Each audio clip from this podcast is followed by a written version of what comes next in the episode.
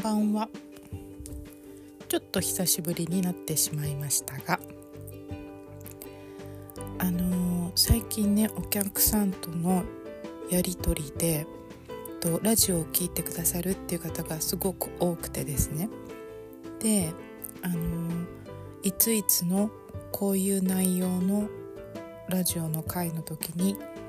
こういうことをおっしゃっていてとてもそこに共感をしましたとかの具体的にねコメントくださる方がいらっしゃるんですけどなんかあれ私そんなこと言ったっけなと思ってあのもう一度聞き直してあここのことをそういうふうに聞いてくださったんだなとかあとは結構思い入れというかあそういうこと話したなってあのちゃんと覚えている回もありますし、まあ、とにかくなんかこんなねダラダラ喋ってるだけのラジオなんですけど聞いてくださってる方がいて嬉しいです。私もねあのー、自分のラジオをがというよりはなんか聞き流せる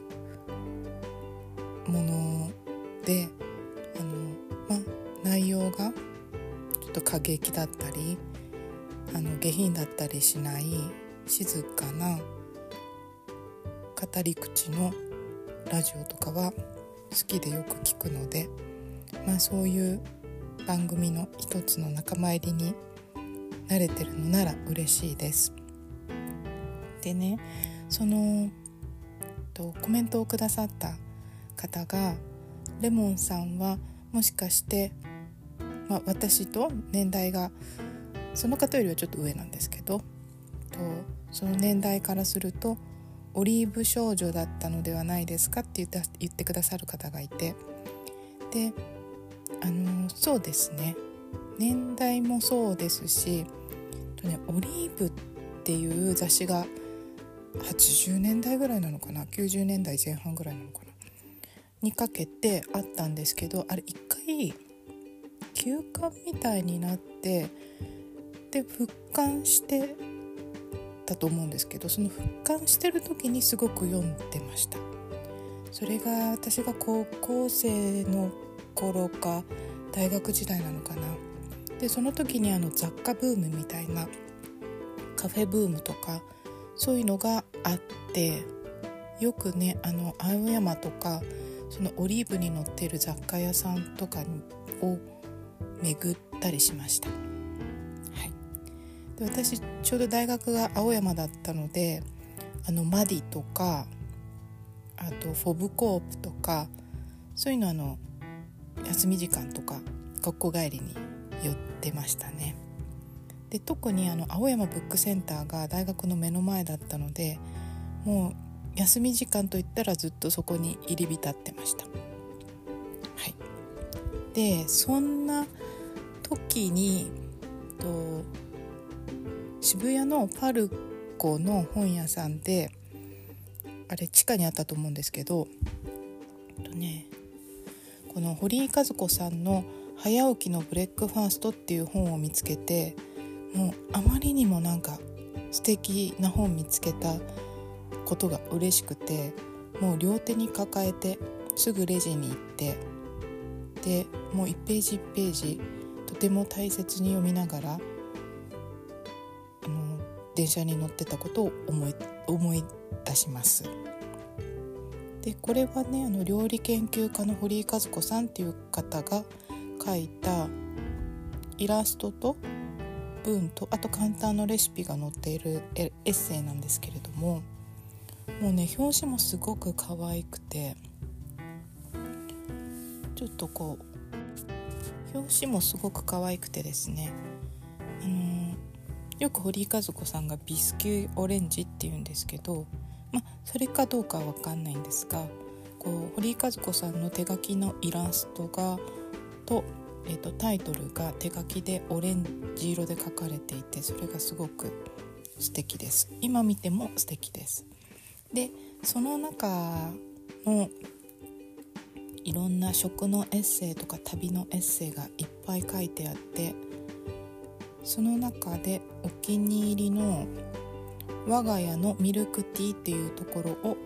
今日ちょっと読んでみたいと思います。紅茶が好きで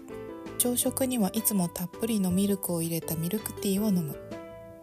何杯かおかわりしているうちに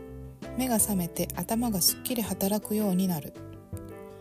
紅茶はオーソドックスなタイプをいろいろ試している。デザインの美しい缶には弱くて。デパート。紅茶専門店。食料品マーケットで見つけるとつい買ってしまう。失敗も多い。輸入してからの日数のせいか品質管理のせいか缶のデザインで期待させられたほど心を動かされなかったりする。そうかと思うとデパートの紅茶の量り売りでかなり香りも味もよく値段よりずっと満足できることもある。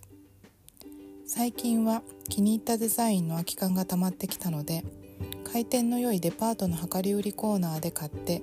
密閉の良い袋のままこの缶に移している。飲んでみてその葉が美味しいとそのまま毎朝その缶から出すことになる。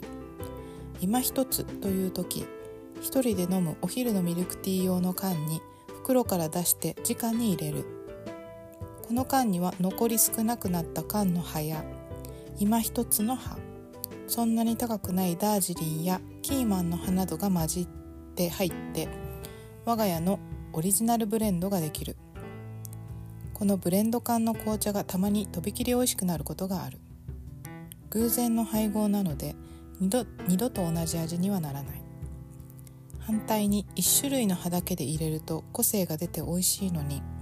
他の種類と合わさるとそれぞれの個性が相殺されてしまうこともある。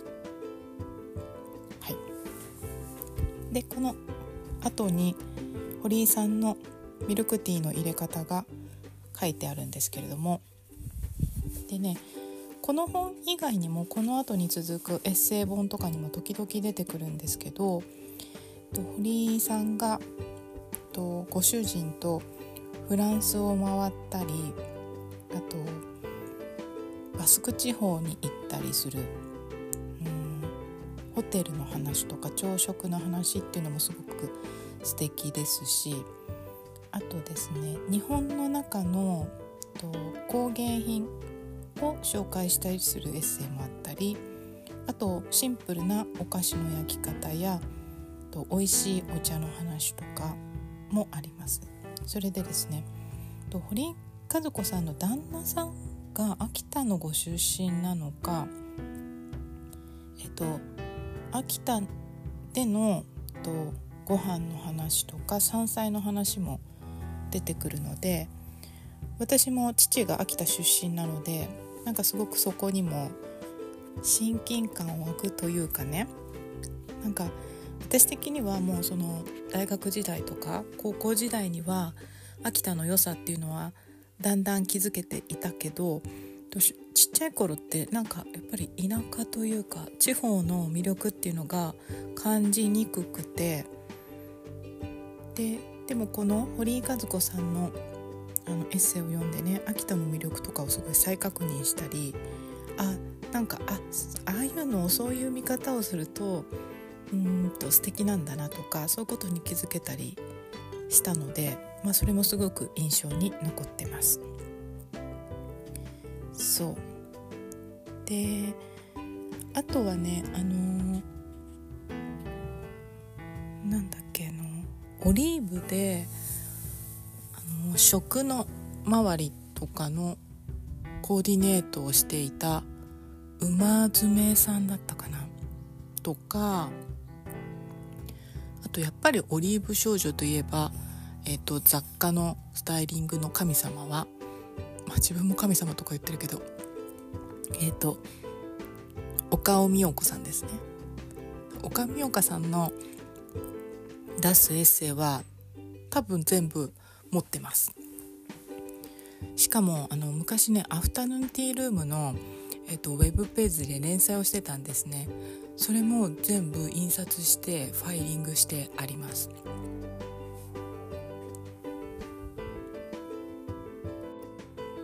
私はねあの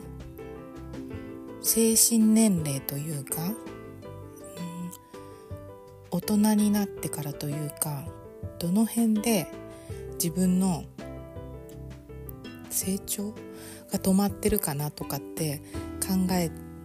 たりすると多分その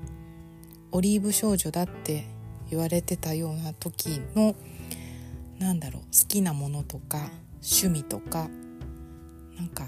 そういうの結構ずっとそこに根付いてるなと思います。大人になってからねなんか趣味が変わったとかこういうものが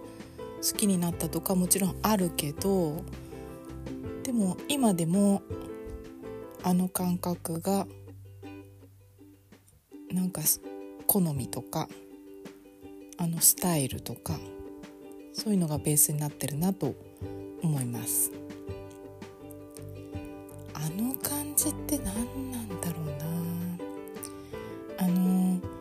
私はフランス文学科に進学したのであのパリへの憧れフランスへの憧れみたいなのすごく強かったしそれも多分オリーブから来てるんだろうなとか思います。ファッションとかのヌーベルバーグの映画とかあとはアニエス・ベイとかなんかそういうのから来てるかなと思うし今もあのセンスを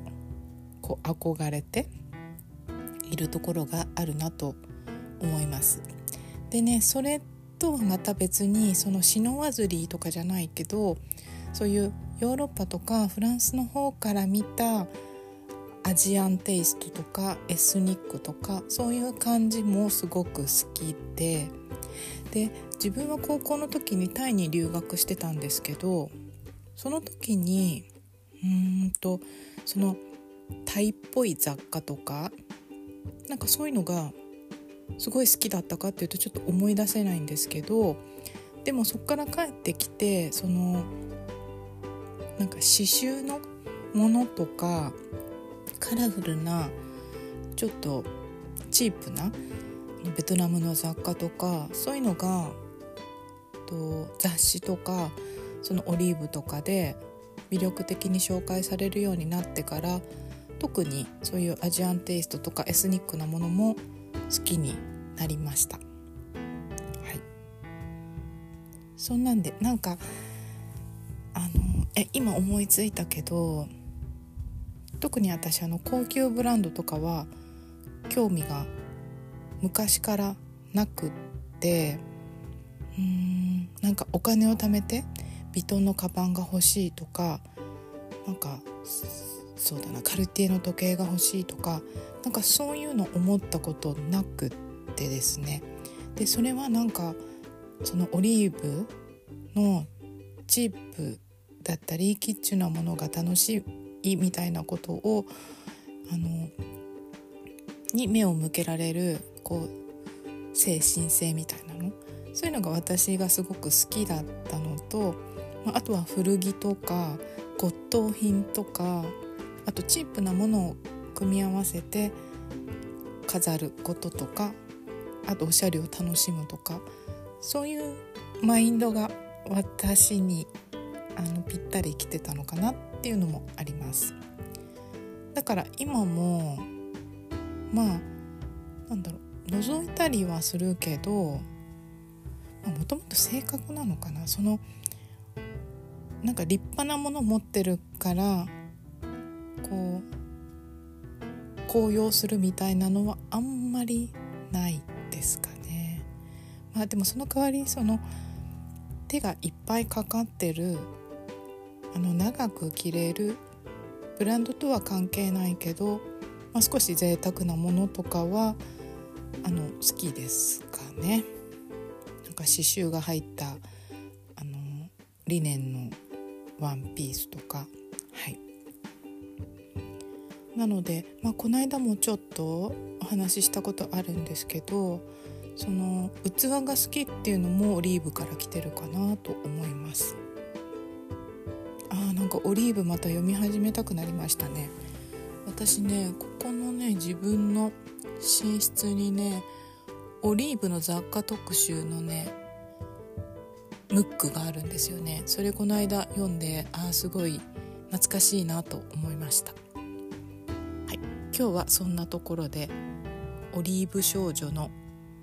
少女だった私の懐かしい思い出と堀井和子さんの